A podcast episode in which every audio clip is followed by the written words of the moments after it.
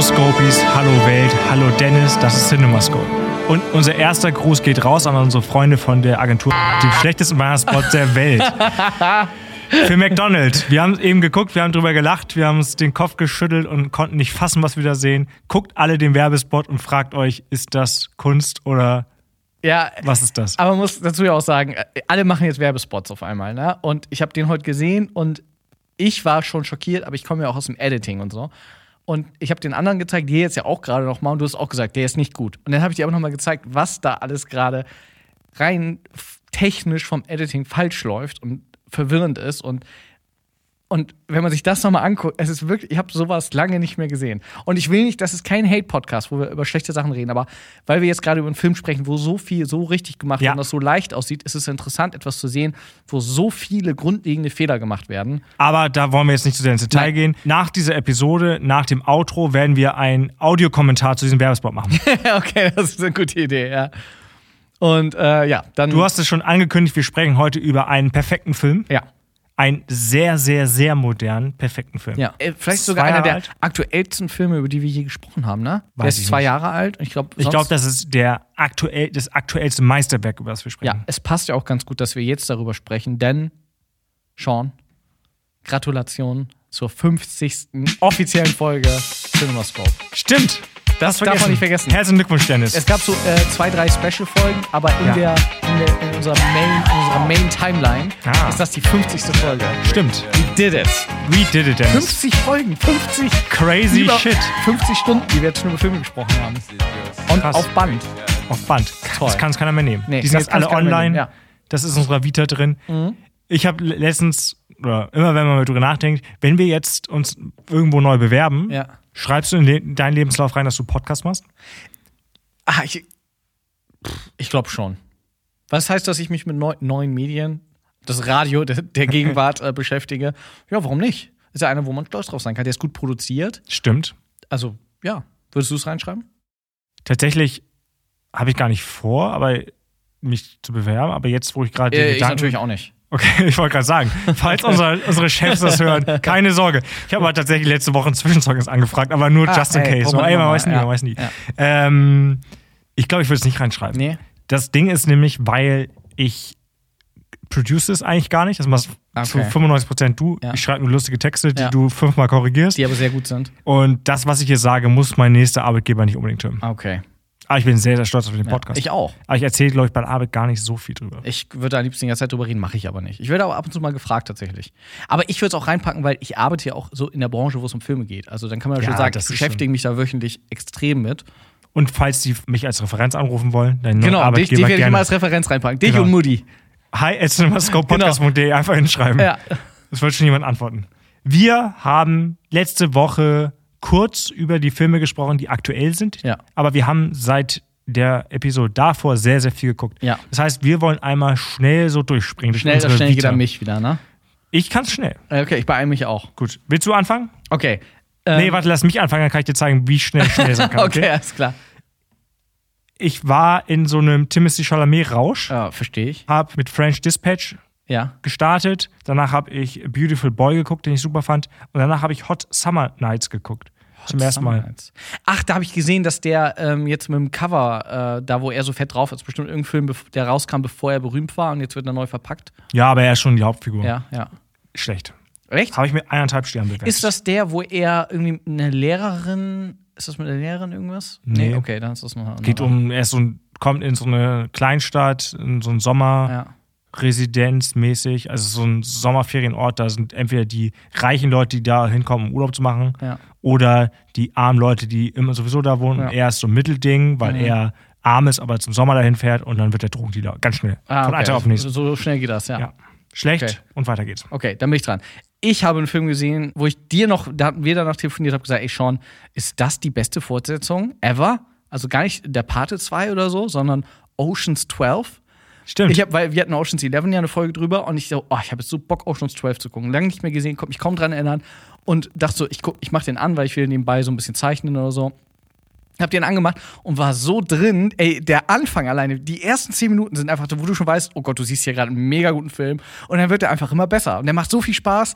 Der ist besser als der erste Teil. Und der erste war, und wir haben den erste ist so gut, dass wir eine Folge drüber gemacht Ja. haben. Aber der zweite ist noch besser, glaube ich. Ich habe danach auch den Film geguckt und dachte so, Moment mal. Shit. Wir hätten über den zweiten sprechen sollen, ne? Heftig ist der gut. Also Ocean 12 ist so, so gut. Stimmt. Ja. Gute Überleitung. Ich habe einen Steven Soderbergh-Film geguckt. Ah, yes. Äh, Let Them All Talk. und? Fand ich super. Ja. Also es war, ich kann kurz über den Film was sagen. Es geht darum, eine Autorin, gespielt von Meryl Streep, kriegt äh, in eine amerikanische Autorin kriegt in England einen Award.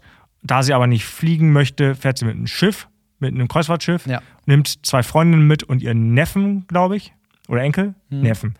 Und dann geht es eigentlich nur darum, dass die über, über das Land, also über das Wasser fahren und es passiert nicht viel, aber irgendwie finde ich ihn Ja. super interessant. Steve Soderbergh kann einfach Filme inszenieren. Und jedes Mal dachte ich so, das ist ein echt, das ist ein Ocean's Eleven auf einem Kreuzfahrtschiff, wo nichts passiert. Ja, irgendwie, es passiert nichts, aber man ist so drin. Und der Junge spielt so gut, oder? Ich finde, der ist so der, geil. der ist mega gut. Der ist so gut, wie er sich in diese Autorin verliebt, äh, in die, in die ähm, von dem Verlag, die Ja. heimlich auf dem Schiff ist, um zu gucken, ob sie eventuell ein Buch schreibt von äh, eine Fortsetzung von dem Klassiker, den sie damals geschrieben hat. Und der ist einfach wirklich, du hast recht, es passiert nicht viel, aber der ist so, es passiert gar nichts. nee, aber der ist so gut. Die Dialoge sind nicht mal so, sonderlich. Nee. Aber irgendwie. pfiffig, aber- Steve Soderbergh ist ein sehr unterschätzter Regisseur. Ja. Ich will mir mehr Filme von ihm angucken. Es gibt Szenen, da laufen die einfach nur von A nach B Ja. mit dieser Steve Soderbergh-Musik. Ja, genau, der Ja, hat Musik, Musik, so, Musik, du hast recht, ja. Das ist nicht mal spannend, aber du bist so drin. Ja. Ich will mir unbedingt den anderen neuen angucken, der jetzt auch rauskam mit äh, Benicio del Toro und so, der so crime-mäßig, voll auf die Zunge gebissen gerade, Mhm. crime-mäßig sein soll. Den will ich mir noch angucken. Hm. Ich weiß gar nicht, wie der heißt, der ist auch ganz neu. Äh, irgendwas mit Night. Meinst du No Sudden Move? Ja, No Sudden Move, sorry, nichts mit Night. Ja, den will ich Hab auch ich auch immer eine. Watchlist, ja. Dann bin ich wieder dran, äh, schnell. Ich habe die Taylor Swift-Doku geguckt. Miss Americana auf Netflix. Habe ich auch geguckt, bin ich aber eingeschlafen. Die ist schon ein bisschen länger raus. Ich habe sie jetzt gerade, weil es ist ja gerade Red Taylors Version rausgekommen. Taylor Swift re-recordet ja jetzt ihre Alben wieder, damit ihr die auch gehören und weil die Rechte hat eigentlich so ein Arschloch und egal, lange Geschichte. Und da war jetzt die endlich die 10-Minuten-Version von dem einen Song, den sie geschrieben hat über ihre Beziehung, die Jane? sie mit Jake Gyllenhaal hatte. Sie hat eine Beziehung mit Jake Gyllenhaal? Ja. Und da hat sie damals schon einen Song rausgebracht, wo, Alter, das geht bestimmt um, um ihn. Und jetzt hat sie da die 10-Minuten-Version rausgebracht. Ein guter Song, hat einen Kurzfilm dazu rausgebracht, wo Dylan O'Brien, oder wie der heißt, die Hauptrolle spielt, der auch ein bisschen aussieht wie Jake Gyllenhaal. Und da geht es ja darum, äh, egal, toll. to Ich wusste nicht mal, dass die eine Beziehung hatten. ja, nur ein paar Monate, aber egal, tolle Kam Doku. das in der Doku auch vor? Ich Nee. glaube, ich habe sie komplett verpennt. Nee, aber die ist gut, die Doku. Also Glaub ich auch. Wirklich, ähm, sie ist schon. Und ich habe heute, oder gestern ist mir bewusst geworden, die ist fünf Jahre älter, oder Halsey, also jetzt habe ich schon, Halsey ist fünf Jahre jünger als Taylor Swift, finde ich voll crazy. Cool. Na gut, du Cool bist ja dran. Story, Bro. Ich gebe den Ball zu dir. Popstars Never Stop Stopping. Ah, habe ich gesehen, dass du ihn gesehen hast. Aber du hast ihn nicht so gut bewertet, ne? Ich habe ihn mit drei, drei Sternen bewertet. Ja, das ist okay, doch. Ich habe ihn gesehen und dachte so, wenn ich den mit 18 geguckt hätte, Ja. hätte ich, äh, wäre mein Kopf explodiert.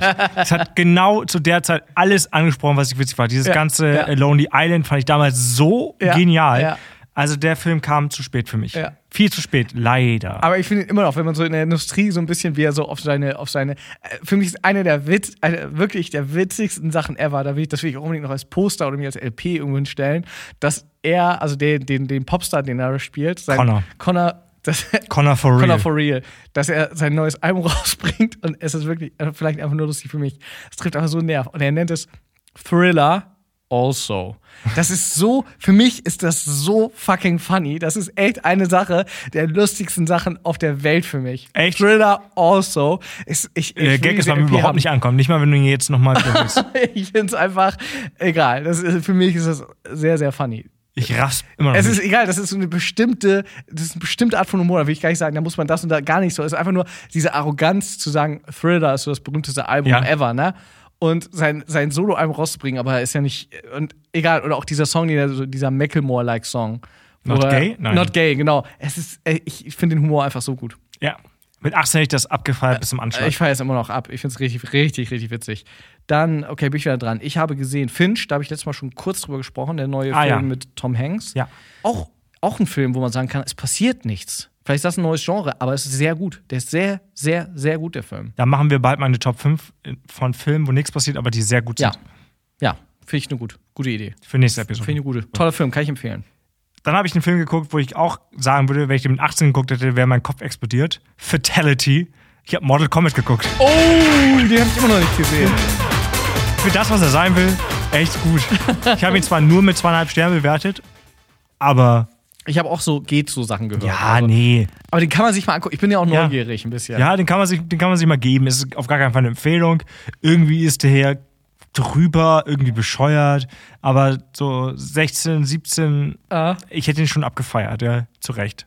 Oder zu Unrecht, keine Ahnung. ich fand ja auch den ersten Mortal Kombat Film damals richtig gut. Aus den 90ern? Ja, wenn man sich den jetzt wieder anguckt, ist furchtbar wahrscheinlich, aber ich fand, Ja. den, ich fand den geil. Ich früher. auch.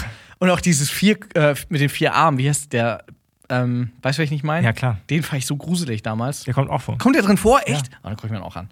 Cool, freue mich drauf. Der läuft, glaube ich, auf Sky. Sky, ja. Mhm. Kommt jetzt mein letzter, dafür aber ein sehr guter, eine absolute Empfehlung wieder. Der neue Film von David Bruckner, der davor äh, The Ritual gemacht hat, den ich auch sehr gut fand. Hattest du ihn gesehen? Der war auf Netflix. Achso, sorry, ich habe den Kopf geschüttelt.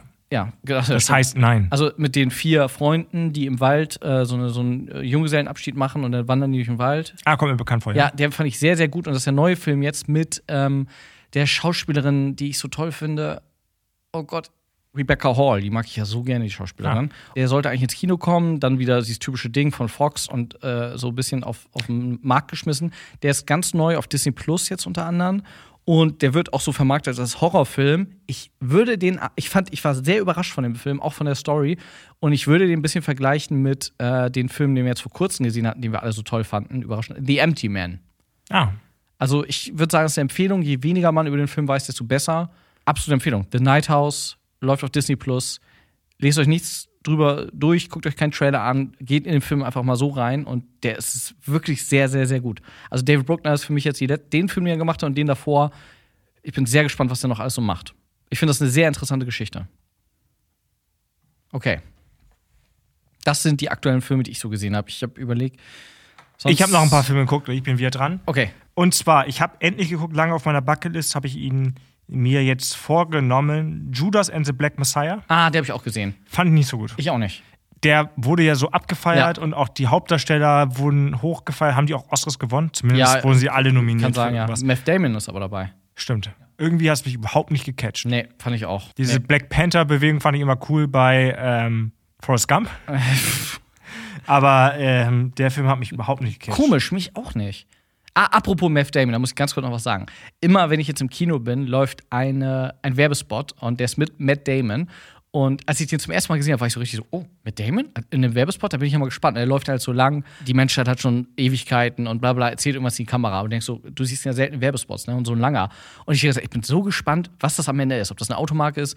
Und dann kommt zum Schluss halt raus, dass das für so Crypto, Bitcoin, Currency ist. Und ich so, Alter, ey, wie viel Geld hat der bekommen? Also, dass der für, für so Cryptocurrency-Werbung macht, richtig bitter. Ey, da hätte ich nicht von Matt Damon erwartet. Das mal so nebenbei. Okay. Egal. Dann habe ich mal wieder Prisoners geguckt. Ah. Dennis Villeneuve. Ja. Denis. Was Denis? Villeneuve.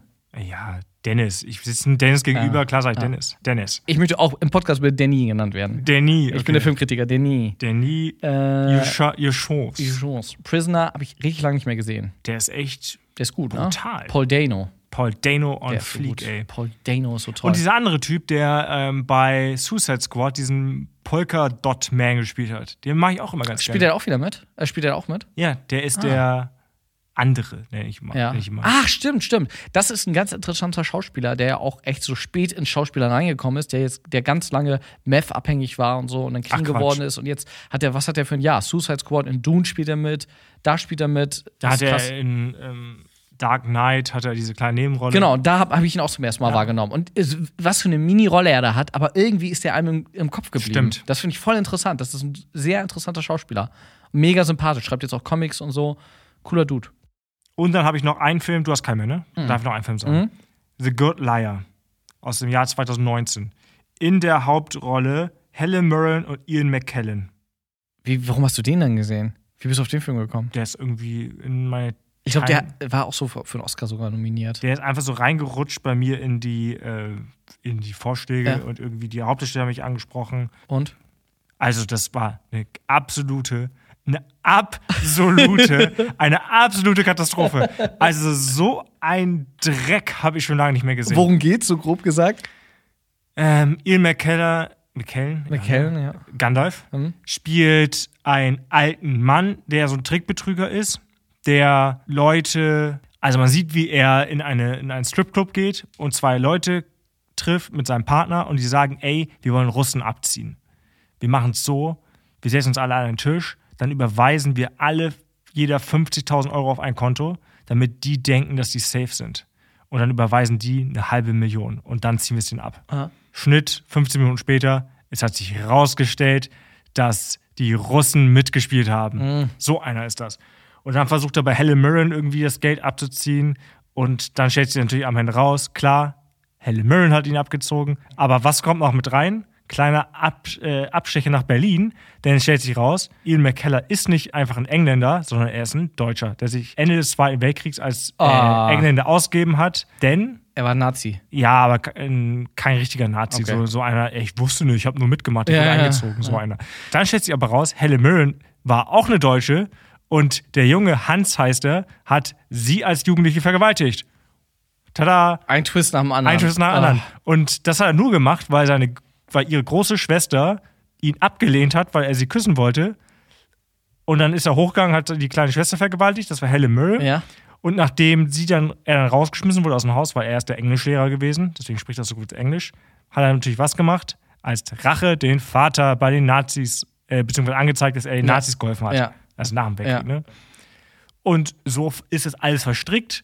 Kleines Kammerspiel, aber doch in England. Also, ich rede viel zu lange über den Ja. Film, das ist eine Katastrophe. War der so scheiße? Also, Ich, ich war ja. fast hungslos danach. Der ist auch so rausgekommen und dann untergegangen. Also irgendwie Ja, hat Gott keiner mehr drüber gesprochen. Wir haben eben deutsche Trailer angeguckt, Dennis und ich. Danny und ich. Ja. Und der war schlechter. Oh, was? Ja. Echt? Wir nennen den Film mal nicht, den Trailer, den wir gesehen Caveman? haben. Ah, okay. Der war schlechter noch Ja. als. Oh, wow. Ja, Caveman, da kann man mal schmunzeln, vielleicht ein, zwei Lacher treffen, Ja. aber das war, also, das ist so ein Film, danach war ich richtig wütend.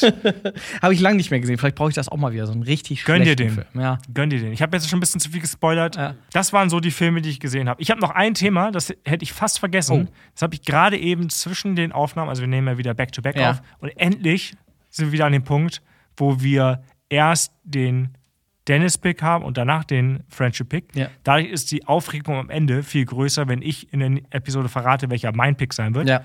Das hatten wir sonst, haben wir es irgendwie verkackt, weil wir eine Aufnahme nicht Wir hatten schon lange nicht mehr. eben gerade kam eine Breaking News rein und sie wurde mir quasi verkauft als, oh mein Gott, das musst du sehen. Da habe ich das gesehen und drüber nachgedacht und dachte, ach du Scheiße, it's, it's happening again. Erinnerst du dich an das Friends Reunion Special? Ja.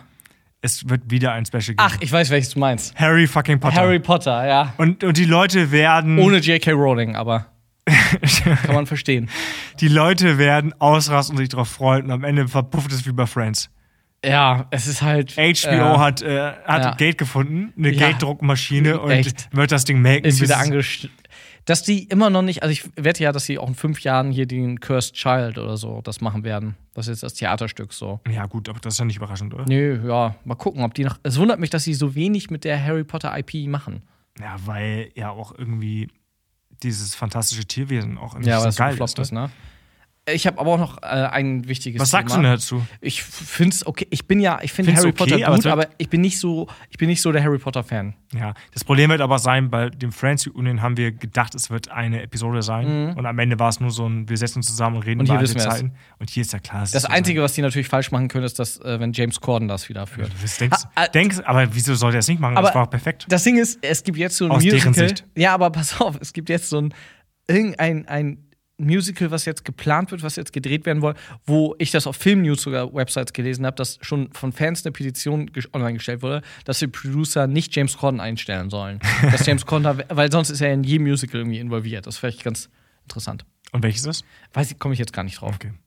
Aber eine Sache nochmal bevor wir es vergessen. Ich glaube, Sean, du hast noch eine Richtigstellung. Du wolltest dich nochmal entschuldigen für eine Aussage, die du jetzt zurücknimmst, weil du sie am eigenen Leibe gespürt hast. Was ich immer gesagt habe. Ein Technik-Fail, wo du gesagt hast, nein, nein, das ist gar nicht so schlimm. Ach so, jetzt weiß ich auch. Fällt dir einschauen? Was wolltest du nochmal sagen? Für alle? Ah, gut, dass du mich dran erinnerst, danke. ich habe letztens gearbeitet und ich war echt tief drin in irgendein so ein scheiß Projekt und ich musste, also es war eine nervige Aufgabe, die ich lange vor mir hergeschoben Ja. hatte und dachte, komm, jetzt muss ich sie machen, jetzt mache ich sie schnell, jetzt ist doch Zeitdruck dahinter. Und was passiert? Meine Maus ist leer gegangen.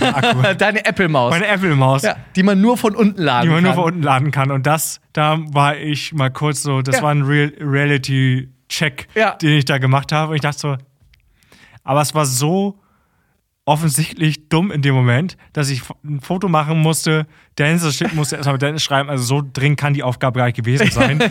aber es war so ein, ja, Ich habe mich so gefreut, weil das war genau das, was ich sagte. Wenn man dann dringend arbeiten muss und Ja. man muss fertig und dann ist die Maus leer und du kannst die nicht benutzen, während die auflädt. Das ist das Ja. Dümmste, was es gibt. Und du so, nö, ach, dann kann man irgendwie, sucht man sich eine andere Maus. Nee, du, du, du hast auch meist nur diese eine Maus und Ja. du musst das dringend machen. Es ist einfach furchtbar. es war echt scheiße in dem Moment. Das oh. stimmt. Ich dachte so, oh nee, fuck.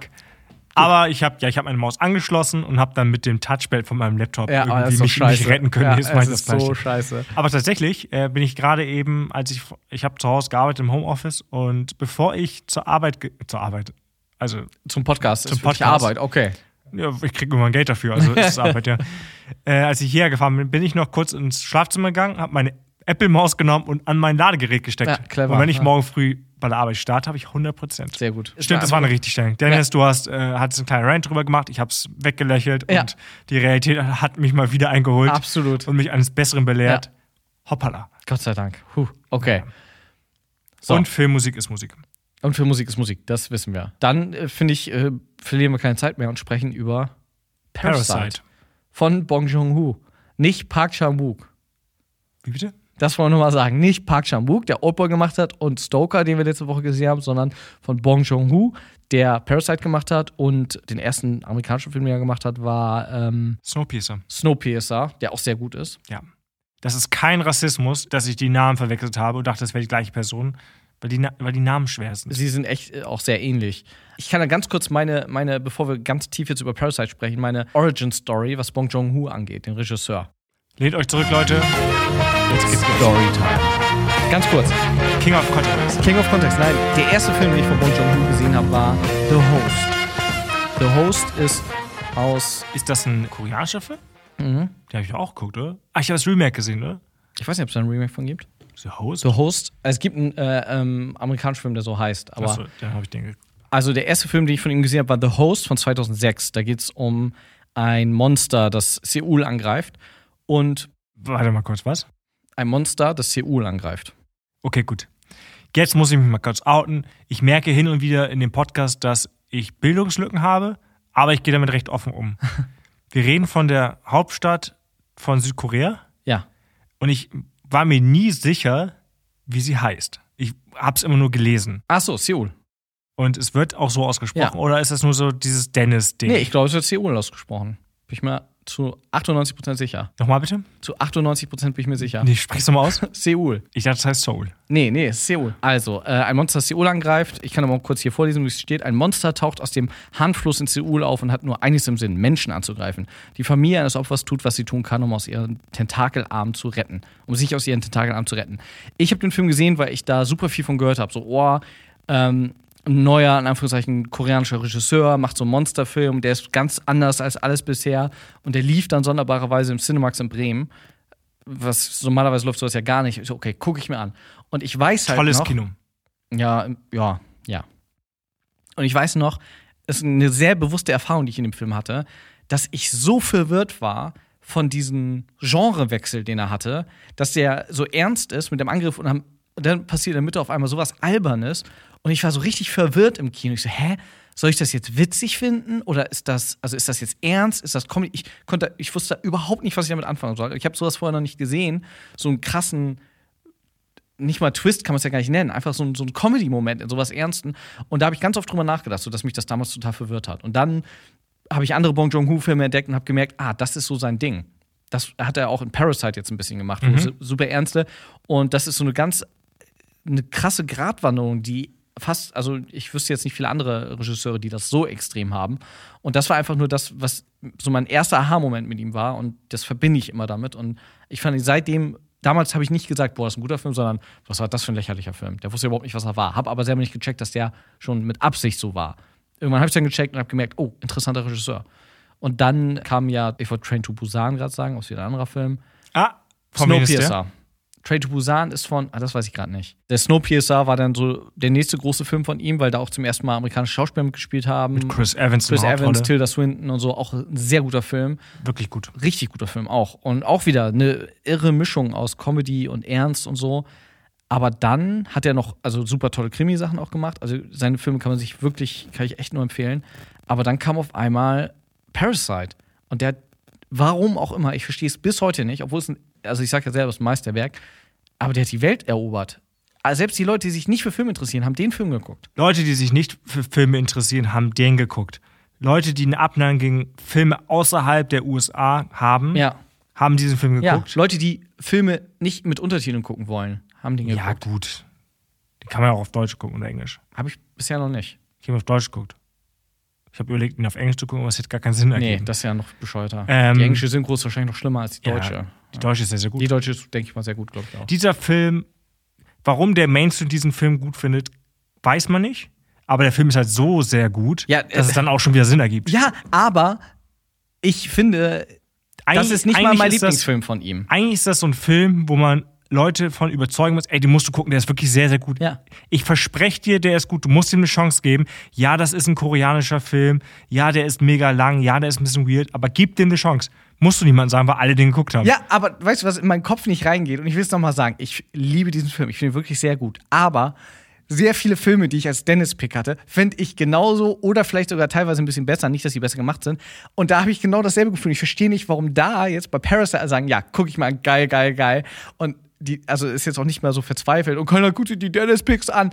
Aber die Dennis-Picks, warum die nicht so zünden? Und das, ich einfach, ich wirklich, es geht in meinen Kopf nicht rein, warum Parasite so aber es ist noch ein anderes Level als Stoker. Stoker ist, hat Ja, ja, fünf, Stoker. fünf von zehn Punkte, die er richtig trifft, aber dann ist so ein Parasite, der macht alles richtig. Genau, Stoker würde ich auch gar nicht sagen, aber so Super Dark Times oder so, finde ich. Äh, Ja, das aber ist egal. zu sehr. Ja, ja, Naja. absolut. Aber Parasite wirklich, macht wirklich alles richtig. Ich hatte ihn damals im Kino gesehen, meine Freundin hat, ist rausgegangen aus dem Film und hat gesagt, 5 von 5. Die, wirklich, die wollte den seit Ewigkeit mal was den angucken. Ich habe gesagt, nee, ich will warten, bis da die Criterion rauskommt und so. Sie konnte es kaum erwarten, ihn jetzt nochmal zu gucken. Sie liebt den Film auch immer noch. Ich finde ihn auch mega, mega gut. Meine Freundin ist aus diesem Film rausgegangen, also von der Couch, mit der Aussage 5 von 5. Und ich dachte, hä? Sogar echt? Das ist ja krass. Also, was heißt denn hier sogar? Moment mal. Ja, Ne? nein, weil sie ist ja auch nicht so eine, die. Also, es ist schon ein spezieller Geschmack, deine Freundin. Äh, Also, nicht deine Freundin. deine Freundin hat einen speziellen Geschmack. Und Auch einen speziellen Männergeschmack, wolltest du sagen, speziellen ne? Männergeschmack. Ähm, und selten Filme. Also, krass. Hat sie den jetzt gerade aktuell zum ersten Mal gesehen? Ja. Ah, und auch 5 von 5. Ja, mega. Ich glaube, diesen Film kannst du jedem zeigen. Der, keiner wird den Scheiße finden, ne? Ich habe mich gefragt, warum gibt es davon kein Remake? Wird es niemals geben, weil jeder ihn perfekt findet? Ja, ja, Sogar die Leute, die sagen, wir machen Geld mit Ja. Remakes, wird sagen, nein, auf gar keinen Fall. Und ich sag ja auch mal, Remakes sollte man von Filmen machen, die eine geile Prämisse haben, aber die nicht gut umgesetzt sind. Ich verstehe es immer nicht, warum die erfolgreiche Filme nehmen und davon Remake das machen. verstehst du nicht? Das haben wir schon tausendmal besprochen. Ja, okay, aber es ist einfach Es macht, verbittert, ja. ja, es ist, Äh, macht vollkommen Sinn. ja, aber dass jetzt Leonardo Aber- DiCaprio von Another Round ein Remake macht, denke ich mir, warum? Der Another Round ist perfekt. Ja, ich finde, ich find, es Ja. ergibt schon Sinn. Ja, es ist einfach Warum- Geldmacherei. Warum die Hollywood-Leute das machen, finde ich, macht Sinn. Ja. Ich finde es nicht gut, Ja. ich halte es für unnötig, ich halte es für Geldmacherei. Aber dadurch sehen viele Leute, die sonst so Film nicht gucken würde, einen sehr guten Film. Das stimmt. Aber trotzdem haben ja alle, warum auch immer, Parasite geguckt. Keine Ahnung. alles. Oscars ohne Ende gewonnen. Wir waren bei der, wir haben uns die Oscar-Nacht da äh, live im Savoy angeguckt. ja, Äh, und das war auch mega. du nicht. Nein, das wäre schön, wenn du dabei gewesen wärst. Ja, du redest so von wir. Na, wir, wir sorry, sitzen nein, wir. zusammen in einem Ich und meine Podcast. Liebe, äh, meine Freundin. Wir haben den zusammen geguckt. Du bist meine zweite Liebe. Äh, oder First Love, wir kennen uns länger, ist auch egal. Ja, das müssen wir jetzt gar nicht so genau Nee, einordnen. ne? Auf jeden Fall haben wir den die Oscar nach dem Kino geguckt und Parasite hat abgeräumt und die Rede, die er da gehalten hat, als er seinen besten ähm, Film, einen Oscar für den besten Film bekommen hat. Die Rede, die er gehalten hat, die habe ich auch hier in der Agentur mal gezeigt, wo es um, weil es um Thema Leidenschaft und so ging. Das ist so ein sympathischer Kerl einfach. Und wollen wir kurz sagen, willst du sagen, worum es geht? Es geht um eine Familie in Südkorea, die in einem Ghetto, es ist ein Ghetto, Ja. lebt und versucht über die Runden zu kommen, sich kleine Nebenjobs besorgt, um da von Tag zu Tag zu leben, haben kein WLAN, sneaken sich bei anderen Leuten rein wie ein Parasit, Ja. könnte man sagen. Und die schaffen es irgendwie in das Haus eines einer reichen Familie zu kommen, Ja. weil der Junge einen alten Unikumpel getroffen hat oder einen alten Schulfreund und da sneakt er sich in das Haus rein als äh, Englischlehrer von dem, von dem Mädchen Genau. Und dann macht er folgendes: Er zieht seine Schwester, seinen Vater und seine Mutter rein. Ja. in verschiedenen Rollen. Genau. Sie Also sagen natürlich, dass sie sich nicht kennen, sondern Genau. hey, zufällig, ich kenne ja noch eine, die ist eine super gute Kunstlehrerin und dann nimmt er seine Schwester und etc. Genau, die machen sehr, sehr schlau, dann, dann ver verscheuchen sie die aktuelle Haushälterin und den Fahrer, den aktuellen Fahrer, dann wird der Ja. Vater der Fahrer. Ja. Und so wie ein Parasit sneaken die sich in das Leben von den Leuten rein Ja. und dann sind die da irgendwie etabliert. Und was macht man dann, wenn man angekommen ist? Man verkackt es natürlich. Ja, aber es wird so gut, also der erste Akt ist eigentlich komplett, wie kommen die da langsam rein? Ja. Wie sneaken die sie rein? Und dann denkt man so, okay, also wenn ich jetzt wieder so mein Filmbrain anziehe, das ist der erste Akt, interessant. Und dann sind die drin, die reiche Familie ist übers Wochenende weg und die sind da alleine und genießen Schnitt. das Essen. Schnitt. Ich habe da das erste Mal irgendwie kurz pausiert und festgestellt, der läuft schon seit einer Stunde. Ja, Crazy, das wären 15, 20 Minuten, geil. ja. Und dann klingelt es auf einmal an der Tür und die Haushälterin, die alte Haushälterin ist da und sagt, sie muss noch mal kurz in den Keller, sie hat etwas vergessen. Und dann geht der Film halt in eine neue Richtung, die auch so clever ist und so viel deutlich. Also, ich weiß noch gar nicht, wie viel wir spoilern wollen. Ein bisschen. Ein bisschen, aber wir sind da jetzt erstmal vorsichtig. Ich will jetzt erstmal den ersten Akt ein bisschen behandeln. Okay. Oder, oder den Film allgemein. Warum, glaube ich, der Film so gut ist und so die Leute den Film so feiern. Sehr gut als Beispiel, als Gegenbeispiel, der neue McDonalds Weihnachtsspot. Ne, den guckt man und denkt, hm, irgendwas stimmt da nicht. Bei Parasite merkst du gar nicht, was für ein Genie da gerade am Werk ist, wo wirklich jedes, was ich immer wieder sage, Film, jede Disziplin spielt da einfach gerade, ist wieder on fire auf 100 Prozent. Fangen wir mal an, nehmen wir mal das Setting. Familie 1, die Armen, Familie 2, die Reichen. Der Film ist so aufgebaut, wir fangen an bei Familie 1, die Armen, die nicht mal, es wird so gut inszeniert, dass die am untersten Ende der Nahrungskette sind. Die sind nicht mal auf Höhe der Straße, sondern noch ein tiefer. Man sieht ganz deutlich, die Straße ist so, wenn die auf dem Fenster hochgucken, was aussieht wie die Leinwand. Wenn die nach draußen gucken, sehen die nicht grün und so alles, sondern die sehen einfach nur, gucken durch, durch, ein, durch ein Fenster, was voller Gitterstäbe auch ist, nach draußen. Also sehen Wo Leute vor ihr Fenster vor ihr pinkeln. Fenster pinkeln und sie sieht noch, der, der höchste Punkt in der Wohnung ist die Toilette. Die Toilette ist noch einen Tick höher gebaut als das, wo die drauf wohnen. Das sind alles einfach so kleine, subtile Sachen. Die ganze Wohnung steht voll, also die ist auch sehr klein, alles wird super überarbeitet, die sind sehr eng. Die haben nicht mal, ihr, die verdienen Geld damit, Pizzaschachteln zu formen, haben aber nicht mal genug Geld, um selber die Pizza essen zu können. Also selbst das finde ich nochmal so clever, wie der Job dargestellt wird. Dann kommt einer, der von draußen die Straßen ähm, begast, damit da kein Ungeziefer sind. Und er sagt, nee, nee, mach nicht das Fenster zu, lass mal auf, wenn wir es auflassen, kriegen wir vielleicht noch Geld von wegen Umsiedlung und so. Und dann ähm, falten die da die Pizzakartons in dem ganzen Abgas, was die abkriegen. Also ein paar Sachen davon sind sehr, erkennt man super, aber manche sind sehr subtil dargestellt. Und das Haus der Reichen, super minimalistisch, super klare Linien. Wenn die Armen, der Junge ist ja der Erste, der als Lehrer zu den Reichen kommt, geht immer nach oben. Wenn es zu den Reichen geht, muss man wirklich die Kamera, alles, der ganze, es geht immer ein Berg nach oben. Wenn man unten bei denen ist und die irgendwie, äh, zum Beispiel, er sieht seinen Kameraden von früher, die sitzen draußen und trinken Bier zusammen und du siehst hinter denen einen Berg, der nach oben geht. Also du, es wird immer symbolisiert, die sind ganz unten. Alles überall, wo du hinguckst, alles geht nach oben. Was nochmal eine Bedeutung hat, wenn am Ende es anfängt zu regnen. Ne? Genau, wenn es auch regnet, genau. Weil alles wieder nach unten gespült wird zu denen, wo die landen. Und ähm, immer, wenn es dann zu den Reichen geht, das erste Mal, wenn man die Sonne sieht, ist, wenn er die Treppe hochgeht zu, den, zu dem Gebäude der Reichen, da sieht man zum ersten Mal ganz bewusst die Sonne, es kommt ein Lensflare. Das sind einfach so Kleinigkeiten, die drin sind. Dann, ich habe ja schon gesagt, ich habe auf die Special Version gewartet, weil Bong Joon-ho gesagt hat, seine favoritisierte Version ist die Schwarz-Weiß-Version. Deswegen habe ich mir gestern die Schwarz-Weiß-Version angeguckt. Da ist nochmal deutlich geworden, ich würde nochmal sagen, Schwarz-Weiß, ich, ich hatte eine lange Diskussion gestern mit meiner Freundin, oder nicht lang, aber eine Diskussion. Ich glaube, wir sind beide der Meinung, dass die Farbversion noch besser ist. Also Schwarz-Weiß ist ein interessantes Experiment. Was Schwarz-Weiß nochmal deutlich macht, ist die Komposition, die sehr gut dargestellt wird. Und durch Schwarz-Weiß erkennst du Texturen noch krasser. Noch deutlicher, dass alles bei den Armen unten, alles steht voll, alles ist wirr, keine geraden Linien. Die Texturen von Stein erkennst du, und wenn du bei den Reichen bist, erkennst du fast gar keine Texturen. Alles ist gerade, da ist so ein Kunststein, der da vielleicht draufgepackt wird. Das sind so Kleinigkeiten, die mit Schwarz-Weiß besser werden, aber ich würde jetzt nicht empfehlen, die Schwarz-Weiß-Version zu gucken. Das auch nochmal so als Setting. Alles, sobald es zu den Reichen geht, geht alles nach oben. Arm ist unten, auch von der Kamerabewegung. Dann, wenn der Junge zum ersten Mal bei den Reichen ist, ist er jedes Mal von den Reichen, von der, er lernt zuerst die Mutter kennen, durch Linien getrennt. Da sind immer zwischen Arm und Reich sind immer horizontale Linien. Das Bild ist fast immer getrennt, wirklich. Ob es eine Scheibe ist, die zwischen denen ist, auf dem Flur eine Linie, wirklich. Und erst in dem Moment, in dem er engagiert ist, ist keine Linie mehr zwischen denen. Echt? Ja, das ist so krass, wirklich. Also, weil, Dennis. Das ist hast so du, hast heftig. Du, hast du mitgeschrieben, ja, oder du, du siehst, ähm, gerade auch zum Beispiel den ersten Shot, wenn du zum ersten Mal die Mutter siehst bei den Reichen, die ist ja unten im Garten und schläft da so auf dem Tisch. Und daneben ist die Haushälterin, die versucht, die Mutter zu wecken. Und die Haushälterin ist auf einer anderen Seite. Die Linie ist zwischen denen und sie geht nur ganz kurz mit den Händen dazwischen und geht dann wieder zurück. Und auch irgendwann sagt zum Beispiel der Vater von den Reichen, ja, er liebt es so, dass der neue Fahrer nicht die Linie überquert. So, also sowas. Das sagt er mehrfach, ja. Mehr, sagt er mehrfach. Und es wird halt visuell so deutlich immer dargestellt, dass immer Linien zwischen denen sind. Und erst wirklich, wenn die sich einschleichen oder engagiert sind, ist keine Linie mehr zu erkennen. Das ist so krass. Guckt euch den nochmal an, achtet drauf.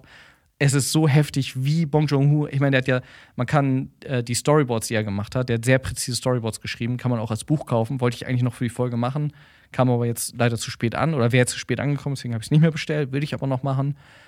Es ist einfach, da passieren subtil so viele Sachen, die unterbe im Unterbewusstsein ankommen bei den Leuten und die die Story so fließen lassen. Du erkennst Jede alles. Szene, jedes Bild kannst du ausdrucken, als Poster an die Wand hängen. Genau, und alles ist, jeder, wirklich jeder Schnitt, jede einzelne Szene bringt eine neue Art von Information.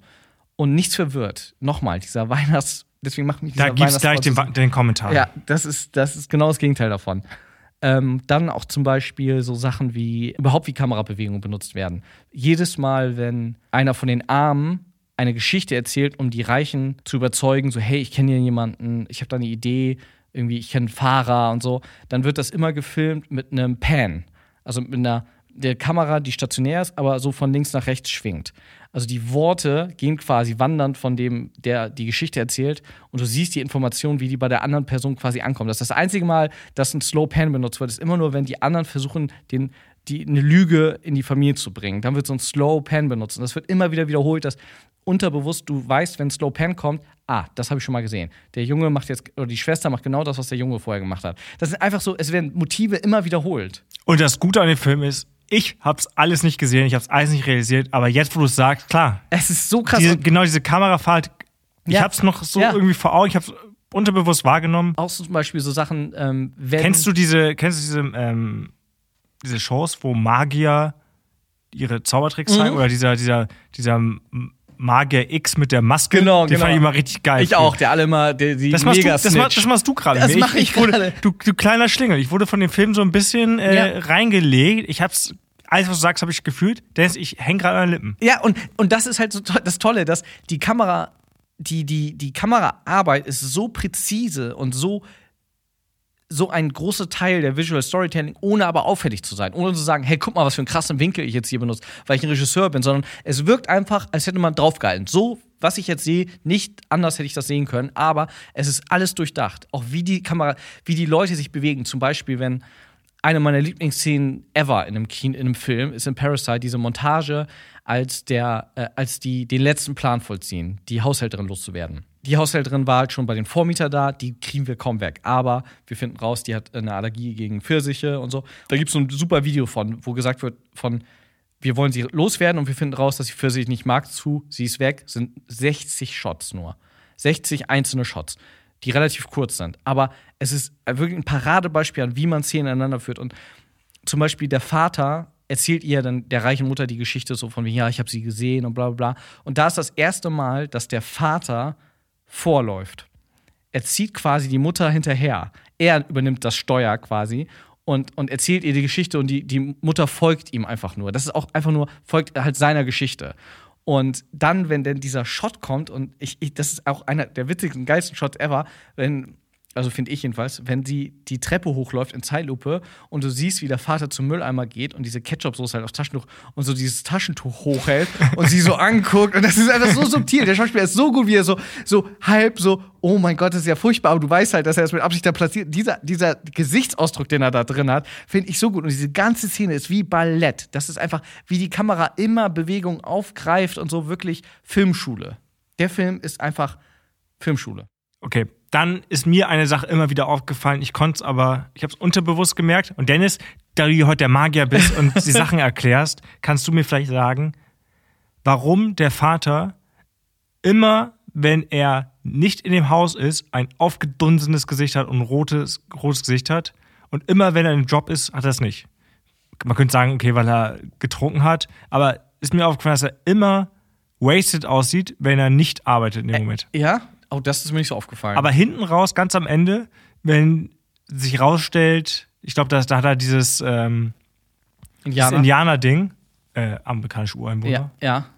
Äh, Auch eine bewusste Entscheidung, da kann ich auch gleich noch ganz viel zu Da hat er zum ersten Mal auch dieses Wasted-Gesicht, Ja, als ob er. Ja. betrunken wäre. Da das erste Mal, da, ich glaube, weil er keine Kontrolle mehr hat, vielleicht. Vielleicht das, vielleicht so ein Kontrollverlust. Das weiß ich aber nicht. Aber gut, stimmt, du hast recht. Ich, ich weiß genau, was du meinst. Der Schauspieler auch immer übrigens, der ganz viele Sachen mit Bong Joon-ho schon gemacht hat. Aber du hast recht, das kann ich dir nicht sagen, leider. Tut mir leid. Da hören meine Magierkräfte auf. Aber auch diese Szene zum Beispiel zum Schluss, wenn das so alles eskaliert, wir wollen jetzt gar nicht, weil ich will es echt vage halten. Also ein paar Sachen wenigstens. Wenn das zum Schluss so alles eskaliert, ist auch das einzige Mal, dass eine Handheld-Kamera benutzt wird. Was ein easy Mittel eigentlich ist. Das weiß jeder. Handheld ist immer so ein bisschen Chaos, aber auch so interessant. Das, und da verliert zum Beispiel für mich der Film in der Schwarz-Weiß-Version ein bisschen was, weil in der Schwarz-Weiß-Version wirkt das zum Schluss wie so ein Mega-Drama und wie so fast wie ein Western. Aber in der Farbversion ist halt alles bei denen so grell und bunt. Und wenn da dann diese krassen Sachen passieren, ist das noch extremer, weil da so zwei Sachen aufeinandertreffen. Und in der Schwarz-Weiß-Version wirkt alles zu dramatisch. Also zum ersten Mal, wo ich sagen muss, echt Schwarz-Weiß kann ich nicht Ich habe auch manchmal das Gefühl, er wirkt sehr amerikanisch, Mhm. aber extrem asiatisch auch dazu. Ja. Aber es gibt diese Momente, wo es einfach so übertrieben Ja. Asiatisch ist, Ja. fast Manga-mäßig. Ja. Das sagt diese alte Haushälterin, wenn, Ja. sie, wenn sie da wieder ins Haus kommt. Und es war der witzigste Moment, du siehst es nur einmal im Hintergrund, wenn äh, die Szene, wo du gerade gesagt hast, wo alles eskaliert, in dem Garten, sieht man noch einmal kurz, wie dieses Mädchen ihren, diesen, diesen Englischlehrer, also den, den bösen Jungen quasi. Der ohnmächtig war oder der kaputt gehauen wurde, auf, den, auf, Ja, die, auf die Schulter, auf ja. den auf den Huckepack trägt Ja. und so rausträgt. Und dachte ich so, das ist so Manga-mäßig. Ja. Und für, nur für eine Sekunde sieht man es. Ich musste so, auf, so lachen und ich habe glaube Das- zweimal zurückgesagt, Das, weil ich zu meiner Freundin gesagt hast du es gesehen da hinten? das ist dieses, was Bong Joon-ho immer reinbringt. Immer dieses leicht lächerliche, überzogene in so ernsten Sachen. Das finde ich halt mega gut. Aber auch noch mal ganz kurz, wo du gesagt hast, von, ähm, dass er zum Schluss ja diese Ureinwohner-Kostüm hat. Das ist ja auch hundertprozentig nicht aus Versehen, dass der Junge immer Indianer spielt. Und ich glaube, Bong Joon-ho hat es auch irgendwo im Interview, ich habe leider nichts super Explizites gefunden, aber er hat auch gesagt, dass er es schon bewusst ausgewählt hat, dass die Familie halt so auf so einem Level ist, dass die einfach andere Kulturen und so sind für die halt ist halt ein Witz so. Am Amerika ist, ist toll sagen die auch hey das Zelt was wir bestellen ist aus Amerika. Das ist natürlich dann was ganz Besonderes. Aber dieses Indianer spielen und dass das vielleicht heutzutage auch nicht mehr das Richtige ist und dass das genau die Art von, von Bevölkerung ist oder Gruppe, die, die, denen das Land weggenommen wird, so weit denken die gar nicht. Und wenn jetzt der kleine Junge draußen im Garten im Zelt schläft und so tut, als wäre er nicht ein reicher Junge und so arm spielt, quasi ich schlafe draußen im Zelt und ich übernehme diese, diese Nationalität, zeitgleich haben die Eltern auf dem Sofa Sex und tun so, als wäre sie eine Prostituierte. Weißt du? Das finde ich halt auch, weil das ist ja auch hundertprozentig bewusst, dass beide, die Eltern und der Junge, spielen arm für einen Abend und, und finden das ganz heiß und ganz aufregend. Aber die, die wirklich arm sind, die sich wie Parasites, wie Parasiten unterm Tisch verstecken, werden die nicht, äh, ne? Das sind einfach so Kleinigkeiten, die einfach so da reinspielen. Das meine ich damit, dass jede Szene eine, die Thematik des Films irgendwie deutlich macht oder eine neue Information reinträgt. Äh, finde ich, oder auch das Gericht zum Beispiel, was die machen wo die Frau sagt, hey, das Ge- Leibgericht meines Mannes sind diese, diese Ram-Dom oder wie heißen. Das war es nicht vom Sohn? Oder vom Sohn, genau, Ja. Ramdon. Was ja eigentlich nur Ram, es ist ein ausgedachtes Gericht für den Film extra. Eine Mischung aus Rahm und Udon-Nudeln sind. Aber weil das halt sowas, so ein billiges Essen ist, was jeder essen kann quasi, machen die noch dieses übertrieben teure Fleisch darauf. Also, das sind so Kleinigkeiten. Da wird wieder das, das kindliche, billige Essen von Arm wird genommen, aber hey, nein, das können wir ja nicht so machen. Wir packen ja noch edles Fleisch drauf und kreieren unser erstes eigenes Gericht. Also, Das sah sehr lecker aus. das sah sehr gut aus. Aber selbst dieses Gericht ist halt eine bewusste Entscheidung, die die Welten so ineinander bringt. Ah, Ich, ich, der ist voll von solchen Sachen, wo ich einfach, ein, einfach nur meinen mein unsichtbaren Hut ziehen kann und denke, klar, Aber du hast gerade eine Mütze auf. Ich hab- und hast sie gerade gezogen. ich habe ne? sie gerade gezogen. Wie kann man anders einen Film erzählen? Wie, wie schafft Bong Joon-ho das? Übrigens, du hast gerade die Mütze auf Weird Movie Club. Ah, ja, genau. Die hast hab du mal geschenkt gekriegt, ja. oder? Ja, die habe ich geschenkt bekommen. Äh, ja, die habe ich auf. Kannst du rausschneiden, ganz komisch ist. Set-Design, Story, ich will gar nicht, ich würde am liebsten nicht weiterreden als zu dem Moment, wo die ankommen. Oder auch so eine Kleinigkeit zum Beispiel. Wo ankommen? Also in, in dem Haus alle den Job da übernommen haben im Haus und die Reichen weg sind und die dann sich das da gemütlich machen und den ersten Abend trinken und essen und sogar als Zeichen, dass sogar, ich meine, die, die Tochter da isst das Hundefutter.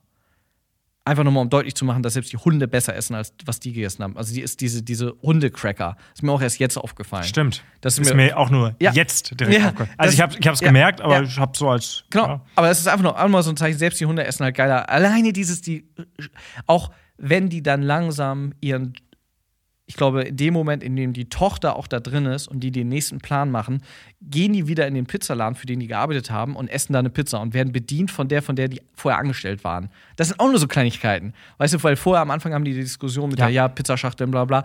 Und dann sieht man halt, wie die in einem Pizzaladen essen. Und das ist mir auch jetzt erst aufgefallen, dass die, die die bedient, die man nur ganz kurz sieht, die am Anfang ist, die die eingestellt hat. Und das wird, da wird es auch nochmal deutlich gemacht. So, ah, die sind jetzt schon, die können sich jetzt Essen leisten und kaufen. Und wow. Es, und, und das lenkt alles davon, was ich jetzt sage, diese Filmtricks sind nicht so auffällig, dass sie davon ablenken, dass man denkt, oh, das ist voll ein intelligenter Film. Deswegen habe ich all das nicht mitgekriegt. Ja. Ich habe den Film einfach geguckt als neugieriger, filminteressierter Typ beim ersten Mal. Und beim zweiten Mal wusste ich schon, dass der mega gut ist. Und ich habe ihn einfach genossen. Und alles das, was du gerade im Detail gesagt hast, habe ich, ich habe es alles nicht wahrgenommen. Ja. Ich habe nichts davon wahrgenommen, bewusst. Ja. Weil es so unterbewusst gemacht ist. Das habe ich bei einem Regisseur auf dem Level noch nie gescha- Ja. gesehen. Weil auch so ein Steven Spielberg macht krasse Sachen. Ja. Aber Steven Spielberg sagt spätestens zwei Minuten später, hast du übrigens gesehen, wie krass das gerade war? Ja. Diese, diese Kamera, die ist dann so krass, dass es, dass es das allein eine Cinemascope-Episode ist. Und Also, aber das Einzige, was ich bei ihm, bei Steven Spielberg noch mal Schutz machen muss, ist, dass ganz viele aber diese Longshots feiern und er macht auch Longshots, aber innerhalb des Longshots macht er drei verschiedene Aufnahmen, sodass die sehr versteckt sind. Und, aber trotzdem, er macht auf jeden Fall inszeniertere Bilder, als Bong Joon-ho das jetzt macht. Ja, ich habe jetzt Spielberg Ja. nur Ja, rausgepickt. ich- sorry, ich wollte nur, weil mir das sehr wichtig ist. Steven Spielberg macht so tolle Warner, äh, da können wir auch noch mal drüber sprechen. Warner? Also so One-Takes. Ich halt. weiß, also, aber so Warner denn? Warner werden die genannt, ja. Echt? Ja. Sagen die Leute. Okay, gut. Die auch sagen, äh, ähm, horny guys, äh, nee, äh, was war's bei Marvel? Sexy guys who are never horny. Ja. Das sind genau die gleichen Leute. Äh, ja, oder aber Die was, Leute, die ich nicht kenne und genau und die auf wo Twitter ich jetzt sind, auch ne? gerade zufällig nichts finde. Äh, aber genau das, was du vorhin auch gesagt hast mit dem Wasser, wo es auch nochmal so deutlich wird, dass wenn die quasi auffliegen und flüchten, da rennen die nur nach unten. die rennen nach mit unten. dem Wasser. Mit dem Wasser, genau. Das Wasser spült, wenn die auch unten am Anfang sind und aus ihrem Fenster gucken, wo draußen die Leute pinkeln, du siehst einmal einen Shot von draußen in die Wohnung rein, siehst du so ein paar Fetzen Grünes, so total lächerlich. Und wenn du aber dann bei den Reichen bist, siehst du auf einmal diese große Wiese und wie sie alle sitzen. Das sind einfach so Kleinigkeiten, die ich. ein paar Sachen sind dann aber auch ein bisschen offensichtlicher und die kann man dann aber auch wertschätzen. Genau, genau. So wie sie sagen, wenn jetzt das Wasser geflossen ist, den ganzen Dreck nach unten gespült hat Ja. und dann auch der, das Zeug aus der Toilette rausspringt, Ja. dann am nächsten Tag die reichen Leute bei dieser Party sagen, oh, dieser Regen, es war ein Segen, es hat alles, Genau. eigentlich mal wieder alles weggespült. Ja. Und, du, du, und der Typ steht daneben und denkt sich so, ja, Ja. mich. Genau, genau. Danke. Das, ist ja, das war ein bisschen offensichtlicher, aber es zeigt noch mal, Trotzdem. wie, Ja. und ganz ehrlich, wir würden wahrscheinlich eh nicht denken. Ja. Aus unserer luxuriösen. Ja, Ja, genau. gut, aber weißt du, was ich meine? Ja, aber das ist halt dieses, dieses Klassending, was mich ja eh immer interessiert. Und äh, Bong Joon-ho ja anscheinend auch, weil mit Snowpiercer ist ja ein ähnliches Ding. Wo es auch super von der Kamera. Relativ. Äh, Ja, aber wo es von der Kameraarbeit auch so deutlich gemacht wird. Ja, die ja, Armen sind links, die Reichen sind rechts und der ganze Film geht nur von links nach rechts. Äh, und werden wir zurück. Genau, und wenn sie wieder, ja, das, das sind so Sachen. Und Bong Joon-ho war ja auch, der kam auf die Idee, weil er selber Englischlehrer für eine sehr reiche Familie war und dann versucht hat, seine Schwester da auch einzubringen und so. Ach, Hat er erzählt, ja, ja, fand ich ganz interessant, dass er äh, jetzt nicht mehr weiß, was die jetzt machen, aber das, äh, da ist er irgendwann mal auf die Idee gekommen. Stell dir vor, du hattest irgendwann mal einen Englischlehrer und der sagt, yo, der Film Ja. geht über mein Leben. Ja, ja, echt, genau, scheiße. Aber ich, ich, ich bin einfach hin und weg von diesem Film und äh, ich weiß nicht, reden wir über diesen Twist? Und auch nochmal ganz wichtig, wenn wir jetzt immer sagen, ja, die Reichen runterspülen, trotzdem werden die Reichen aber nicht als böse dargestellt. Die werden nicht als Arschlöcher dargestellt. Selbst die kann man alle irgendwie noch verstehen. Finde ich jedenfalls. Oder, oder siehst du es anders? Ich finde, der Mann ich seh's ist genauso. immer Der- noch nett, die Mutter Der, der auch. braucht einen Fahrer und stellt einen ein, der. Genau. Und er schmeißt den in dem Moment raus. Ja, gut, den, ja, gut. Den Fahrer davor, meinst du? Ja, weil er Sex in seinem Auto hatte. Genau, weil er ich hätte ihn auch rausgeschmissen. Ja, weil dann denkst du, ey, das ist nicht in meinem Auto, das muss man, Ja. ne? Und- respektieren. Genau, Und und so wie er lebt, handelt er auch. Ja. Und es ist alles innerhalb äh, dieses Kosmos verständlich. Ja. Deswegen, das, das, ist- das finde ich halt auch so gut, dass da keine klaren Bösen gezeigt werden. Und selbst wenn dann der nächste. Wobei ja eigentlich sie die Bösen sind, wenn man ehrlich ist. Ne? Ja, aber irgendwie nicht. Warum? Also eigentlich machen die nichts Böses. Die einzigen, die Scheiße bauen, sind die, die sich da, also die, die Armen leider. Durch, durch das, was dann noch passiert, wenn die Haushälterin klingelt. Wo man jetzt denkt, ja, weil die bringen die Haushälterin um. Nein, nein, das ist viel besser. Der Twist ist Der Twist ist super. so gut. Und ich, der Film funktioniert aber auch ohne Twist. Abs ja, ja, Der klar. bringt ihn noch aufs nächste Level und der, der transportiert diese Story einfach weiter. Genau. Und es ist jetzt nicht so ein Twist, wo man sagt, boah, äh, also Mindfuck, so? Mindfuck, So. sondern einfach eine, genau, eine, Eine Entscheidung in der Story, die clever ist, die gut ist und dann auch konsequent durchgezogen wird. aber sehr unerwartet. Sehr unerwartet. Darf Obwohl sie angedeutet wurde. ja, ja, Sie wurde angedeutet. piept mir eventuell raus. Wo der, wo der Vater sagt, die Haushälterin Ist die immer- ist ganz nett, aber die. Ah, ja, genau, genau. Das habe ich, das hab ich auch jetzt erst gecheckt. Aber gut, ich habe ihn jetzt auch erst zum zweiten Mal gesehen. Ja, ich Aber auch. ich will mir jetzt auf jeden Fall nochmal angucken, in Farbe nochmal. Ja, man muss dazu sagen, also Dennis hat sehr technisch über den Film gesprochen, aber man kann ihn auch genießen oder Ja. auf jeden Fall genießt man ihn auch ohne das. Total. Ohne das Wissen, aber auch mit dem Wissen.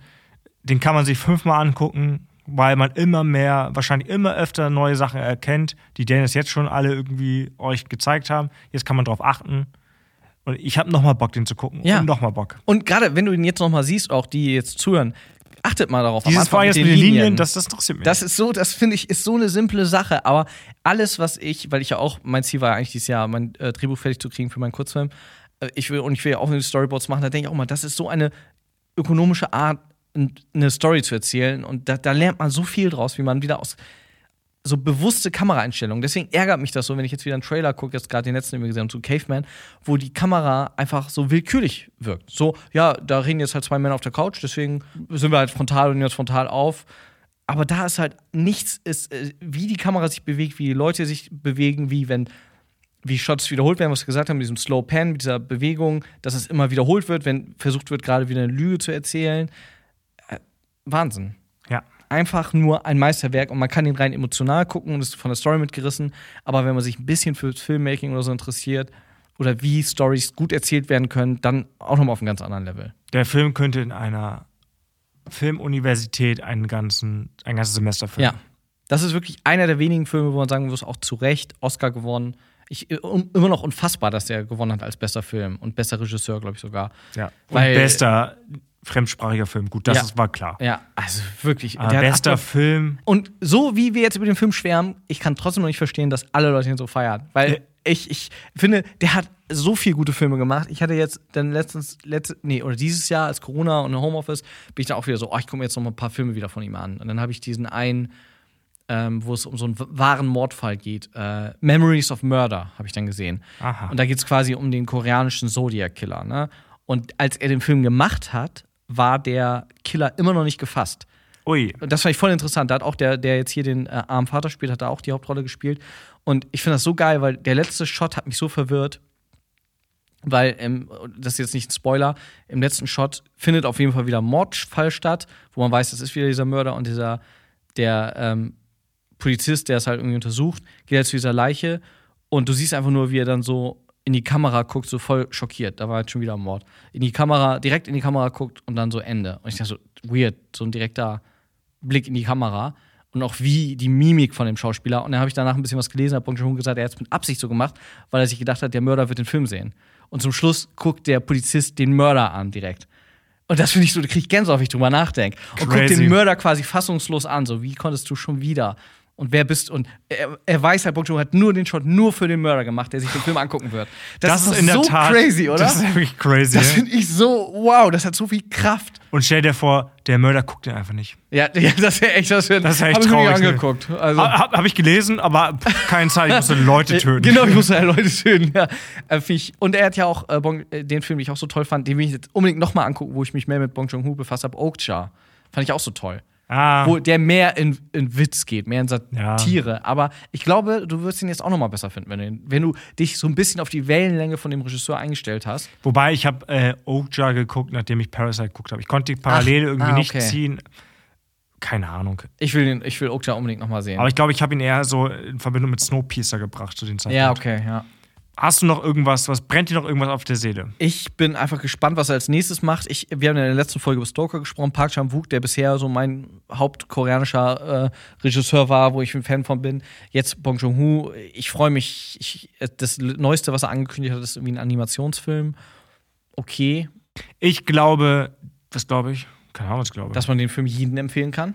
ich glaube, du musst den nicht jedem Film empfehlen, weil der jeder hat den schon geguckt. Aber es gibt Ich glaube, ja, jeder, der ihn noch nicht geguckt hat, muss ihn einfach gucken. Aus den Gründen, dass ich den Film, wie ich den Film liebe, Ja. einfach weil er perfekt ist. Ich kann es gar nicht in Worte fassen. Und aus dem Grund, warum Dennis ihn gut findet, weil er technisch ja. einwandfrei ist. Und, und das ist doch auch interessant für die Leute, die den vielleicht schon gesehen haben und das jetzt so gehört haben, wie wir darüber gesprochen haben, das nochmal technisch, den jetzt nochmal anzugucken. Wow. Also, was wir hier wieder für ein Geschenk machen für die Leute, weil ich habe jetzt Gern selber geschehen. gesprochen und wieder Bock, den zu gucken. Ich habe den erst gestern geguckt. Oder vorgestern oder so. Ja, sehe ich genauso. Ja, es ist einfach ein un unfassbar guter Film. Das stimmt. Der äh, perfekter Friendship-Pick. Das stimmt. Und äh, trotzdem, meine Freunde finden ihn noch besser als ich und ich kann immer noch nicht verstehen, dass äh, egal, ich finde den Film toll, aber mich verwundert dass der so viele Leute erreicht hat. Und warum erreichen die Dennis? Guckt euch den, den wenn ihr den Film toll findet, blinde Empfehlung jeder Dennis-Pick. Ganz kurz. da muss ich mal ganz kurz innehaken. Das geht nicht, das kannst du, das kannst du so nicht behaupten. Äh, Das akzeptiere ich nicht. Dieser Film ist super Ja. und denn, deine Dennis Picks haben auch Daseinsberechtigung, will ich gar nicht in Frage Ja. stellen. Aber sowas zu sagen, zieht auch Parasite runter. Guckt euch den Film an, falls ihr ihn noch nicht kennt. Und wenn das der Fall ist, schreibt uns bitte hi at cinemascopepodcast.de. Yes. Wenn das, wenn ihr den Film durch uns kennt, Entdeckt habt.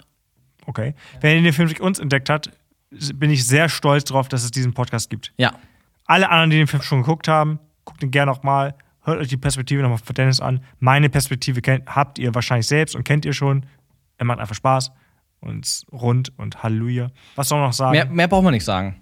Finde ich auch. Jetzt kommt aber fast so ein, ein Moment, auf den ich lange gewartet habe. Wir haben am Anfang ja schon darüber gesprochen, dass wir lange nicht mehr in dem Rhythmus aufgenommen haben, dass ich live in der Folge erfahre, was der Sean-Pick ist. Genau. Ich glaube, das ist jetzt der Zeitpunkt, wo ich es erfahre, oder? Sean äh, wirkt zögerlich.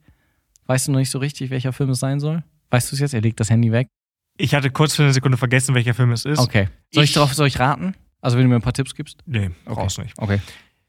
Wir gehen zurück ein paar Monate. CinemaScope, der Podcast, hat sich noch versucht, sich einzuordnen in, in die Welt und in das aktuelle Geschehen und Skandale hier, Skandale da.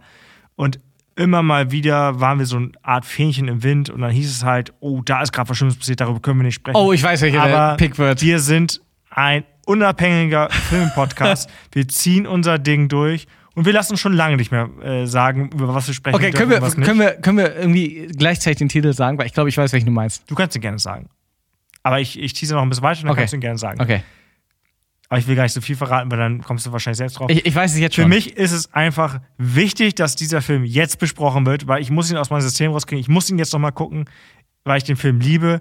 Und Dennis hat mir vor kurzem erst gesagt, oh, nee, einen habe ich immer noch nicht geguckt. Und jetzt ist es soweit. Dennis, es ist, Call me by your name. es ist Call Me By Your Name.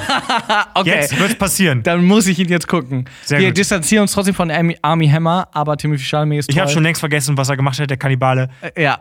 Äh, aber wir, ähm, ja, der Film soll sehr gut sein. Ich habe ihn nie gesehen. Ich mag den Regisseur. Ich mag Timothy Chalamet. Okay, Der, ich bin bereit. wir riskieren es. Ja. Und damit haben wir es, oder? Ja, dann haben wir es. Okay. Call me by your name Woche. Ich bin richtig gespannt. Ich freue mich auf den Film, ihn nochmal zu gucken. Und Ja. ich freue mich, mit dir darüber zu sprechen. Ja, alles klar. Dann Dann war's das hier. Dankeschön Auf und wieder wieder hören. hören. Tschüss.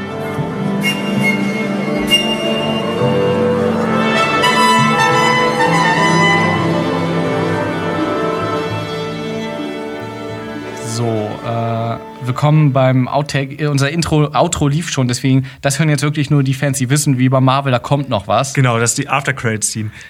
Wir gucken uns jetzt gemeinsam den neuen McDonald's Werbespot 2021 an zu Weihnachten. Heißt die Zauberpommes von der Agentur.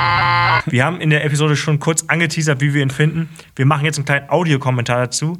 Und Dennis, wir machen einen Countdown und dann drückst du auf Play. Ja. Und wenn du Stopp machst, sagst du Stopp und dann pausieren wir und dann reden wir kurz drüber, okay? Äh, ich mach den Countdown. Oder, oder lassen wir ihn einfach durchlaufen und ich rede währenddessen? Nee, wir müssen Nein, Stopp wir, müssen okay. stoppen. Okay, dann müssen wir zwischendurch stoppen. Also, das ist der Werbespot, Der heißt die, Die Zauberpommes Zauberpommes Strich McDonalds Weihnachten 2021. Geht eine, eine- Minute sieben. Genau. Und los. Drei, Zwei, eins, yes. Wiedergabe. So, Anfangsshot, okay, von links nach rechts geht klar. Warum Dann- ist der Himmel so grau? Ja, es ist vom Grading her. Stopp, jetzt schon mal stopp. Es tut mir leid. Wisst ihr was? Wir machen nochmal von vorne. Wir gehen nochmal gehen zurück und wir geben nochmal einen Countdown. Und dann kommentieren wir mal nur, in welche Richtung sich die Sachen gerade bewegen. Weil das ja immer sehr wichtig ist bei Shots. Also, wir Okay. sind wieder beim Anfang und wir drücken 3, 2, 1, Play. Von rechts nach links, von rechts nach links, von rechts nach links, von rechts nach links, von links nach rechts, von links nach rechts, von rechts nach links, mittig über die Schulter, Mitte. Jetzt bewegt sich der rückwärts, weil der Shot gerade auch wieder rückwärts gespielt wurde. Ich kann dich schon lange nicht mehr folgen, Dennis. Okay, Pause. wir drücken jetzt gleich kurz Pause. Das ist schon alles weird. Da guckt das Kind gerade. Jetzt Pause. Jetzt seht ihr gerade, wenn ihr gerade Pause gehört, wie das Kind erstaunt guckt. Es wirkt so, als wäre neben ihr irgendwie ein lautes Geräusch. Ich Bei glaub- 0,25. bei 0,25. Es soll, glaube ich, irgendwie symbolisieren, dass sie vielleicht was merkt oder so. Ist vielleicht auch nicht schlimm, dass sie halt nicht so die mega Schauspielerin ist, aber der Shot verwirrt halt, weil der mir keine richtige Information gibt. Ich weiß nicht. Also, man muss noch mal sagen, wenn man ihn so einfach durchguckt, hat man das Gefühl, der ist ganz nett und so. Aber wenn man den filmtechnisch sich anguckt, merkt man, warum man unterbewusst über ganz viele Sachen stolpert. Und dieser Shot bei 25 ist für mich ein, ein großer erster Grund dafür. Warte mal ganz kurz. Hätten wir vorher sagen sollen, guckt euch den Spot erst an, komplett, und danach gucken wir uns nochmal zusammen an? Hätte man sagen Ja, das können, können wir am Anfang noch mal, äh, nehmen wir später auf. Also wir sind jetzt bei Sekunde 25, wir gehen noch mal auf 22, damit wir diese, diesen, diesen Gesichtsausdruck von ihr noch mal kurz genießen können. Also wir gehen auf Sekunde 22 und drücken gleich Play. 3, 2, 1, Play. Jetzt wird Warum- viel zu weggeschnitten. Warum bist du überrascht? Ja, jetzt kommt aber gleich das Allerschlimmste. Gezaubert? Wir drücken jetzt Pause. Bei Sekunde 32. Das ist das erste, als ich den zum ersten Mal geguckt habe, wo ich Pause gedrückt habe, wo ich dachte, das kann nicht sein. Es kann immer mal wieder sein, dass man einen Shot hat, wo man sagt, ah, zum Beispiel hat man das ganz oft, ich habe es immer bei, wenn ich Mutfilm mache, ich will einen Shot wie eine Frau äh, die Augen öffnet.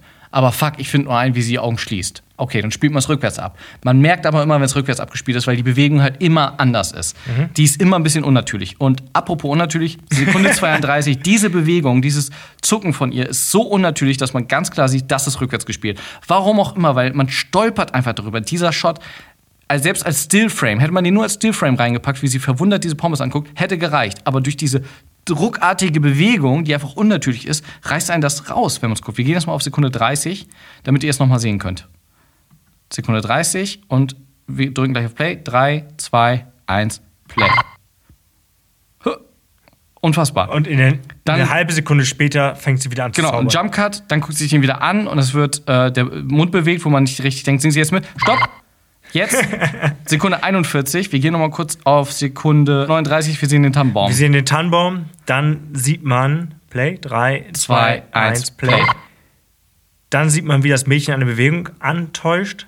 Dann sieht man den Vater, wie er lenkt. Und dann sieht man das Mädchen, wie sie die Bewegung nochmal von vorne startet und Genau, stopp mal eben. Wir sehen also wirklich eine, sie bewegt ihre Hand zum Zauberspruch. Wir schneiden dann zu ihm, was kein, also der Schnitt zu ihm hat keine neue Information und sehen dann den Rest ihrer Bewegung. man Statt- die Bewegung nochmal ganz von Genau. Anfang. Nee, nee, es ist, glaube ich, ein bisschen fortgeführt. Aber Ah, okay. es ist halt unnötig. Entweder schneidet ihr den Mann in der Mitte raus, weil er uns nichts Neues sagt und macht die Bewegung durchgängig. Oder ihr lasst den Mann mal drin und macht danach, wie sie die Bewegung macht. Aber den Mann einfach da wieder reinzuschneiden, ist einfach verwirrend. Weil eine Bewegung durchbrochen wird, ohne dass wir in der Mitte eine neue Information kriegen, wie das agiert. Okay. So, Sekunde 49. Wir sehen das Mädchen, wie sie aus der Scheibe guckt. Und wir gehen wieder 3, 2, 1, Play. Man guckt zu ihr, sie zaubert wieder. Ah, direkt wieder Pause. es tut mir leid. Schnitt ist ja auch immer. Das Tolle aus Schnitt ist, dass aus zwei Bildern eine Bedeutung wird. Also ich sage immer wieder, ein Mann guckt irgendwo hin und wir schneiden zu dem, was er sieht. Wenn jetzt Shot 1 ist der Mann, der irgendwo hinguckt, Shot 2 ist ein Apfel. Dann weiß man, er guckt den Apfel an. Wenn ich jetzt die Shots einfach nur einzeln habe, sehe ich im ersten Shot einen Mann und im zweiten sehe ich einen Apfel. Keine Ahnung, sind für mich unterschiedliche Shots. Aneinander geschnitten ist es, ah, in meinem Kopf passiert eine Story. Das nur mal Der als Typ Beispiel. guckt sich den Apfel an. Genau, deswegen, jetzt gehen wir nochmal auf Sekunde 48. 3, 2, 1, Play. Jetzt machst du eine Bewegung nach Und guck oben, nach oben. und guck nach oben Und der Shot ist auf so ein, man sieht das Auto von oben, aber man sieht nicht, wo sie hingeguckt hat, was sie irgendwie erzeugen wollte. Man Es sieht, passiert nichts. Es ist keine visuelle Reaktion auf den Shot gerade. Das, das ist verwirrend. Vielleicht soll es irgendwie deutlich machen, ah, sie zaubert irgendwo und es funktioniert nicht mehr. Aber dann hätte man zum Beispiel noch eine Lampe zeigen sollen, die nicht angeht. Aber einfach wieder auf diesen Shot nach oben zu gehen, den man nachher wieder sehen wird, äh, verwirrt mich. Ah, stimmt, sie zaubert, aber es passiert nichts. Genau, das könnte es eventuell bedeuten. Das könnte es sein, warum, aber es ist- aber warum sieht man dann den Shot, den man jetzt hier am Ende auch schon sieht, der so ein bisschen aussieht wie mit der Canon gefilmt? Weil sie dann nach Egal. Hause fährt und genüsslich noch in die Pommes reinbeißt. Ja, aber es ist einfach nicht Und dann kommt Schnee. vom Schnitt nicht gut erzählt. Es, äh, ich will auch wirklich nicht, es ist einfach nur jetzt als Beispiel, wie Schnitt wichtig ist, an einem, an einem aktuellen Beispiel. Und ich will den nicht schlecht machen. Nein, das wollen wir nicht. Und Gruß geht raus an alle von Sch Ihr habt da richtig gute Leistung gebracht. Im Pitch habt ihr echt gut überzeugt wahrscheinlich. Und da kann man nur sagen, hoffentlich gewinnt ihr viele Awards mit diesen. Und so eine große Pommes gibt's nicht. Ich bin. Guck mal, der, der Shot hier. Achte mal, achtet, geht noch mal ganz kurz auf Sekunde 11.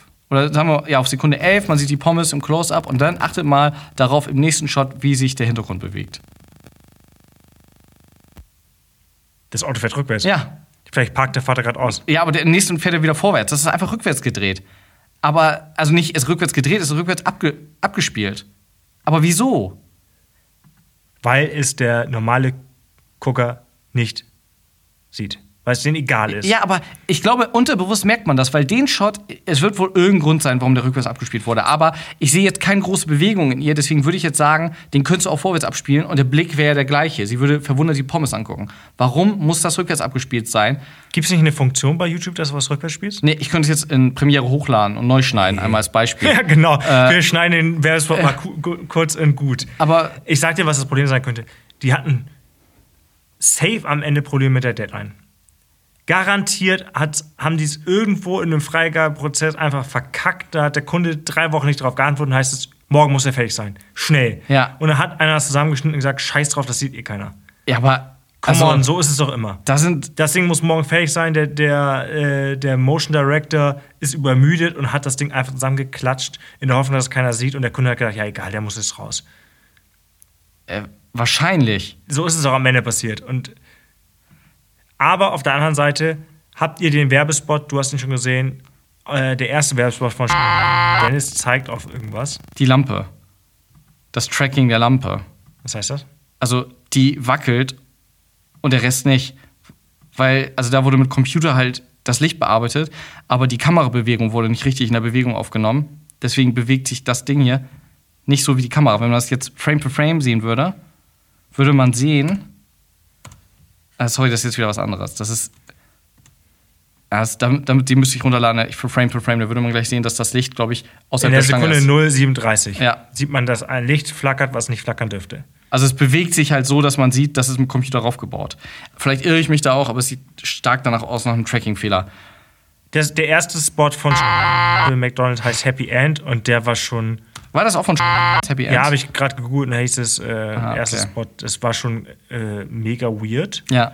und echt strange, aber das, das Ja. setzt dem echt die Krone auf. Ja, wirklich. Unser, unser Audiokommentar geht, glaube ich, schon 10 Minuten. Ja, okay, wir, wir beenden das jetzt. Ähm, Wir müssen es wahrscheinlich. vielleicht machen wir sowas öfter mal, Audiokommentar, wenn wir irgendwas Hey! sehen, was ganz besonders äh, auffällig Vielleicht, ist. vielleicht machen wir es einfach mal mit einem ganzen Film. Ja, das wäre auch Dass wir interessant. einfach mal aufnehmen, was wir so denken. ja, vielleicht äh, sagen. gebt uns da doch mal Feedback, ob das Leute interessant finden, was wir hier gerade gemacht haben. Kennst du Leute Ja.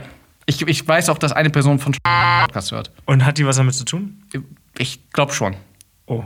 Und es tut mir leid, äh, deswegen, es Aber passieren die Person, immer Fehler. schreib uns doch gerne. Ich glaube, es Ja. sind keine Fehler. Ich wette, es lag am Kunden. Deadline, Deadline, Deadline. Morgen muss geliefert werden. Ja, ist immer und so ein Ding. das Ding lag drei Wochen beim Kunden rum und da äh, haben die irgendwie intern rumgedümpelt und am Ende heißt es, muss morgen fertig sein. Genau, deswegen no hate. Es ist immer schwer, irgendwas auf die Beine zu stellen, egal was. Deswegen immer Respekt, wenn was fertig wird, das ist immer gut.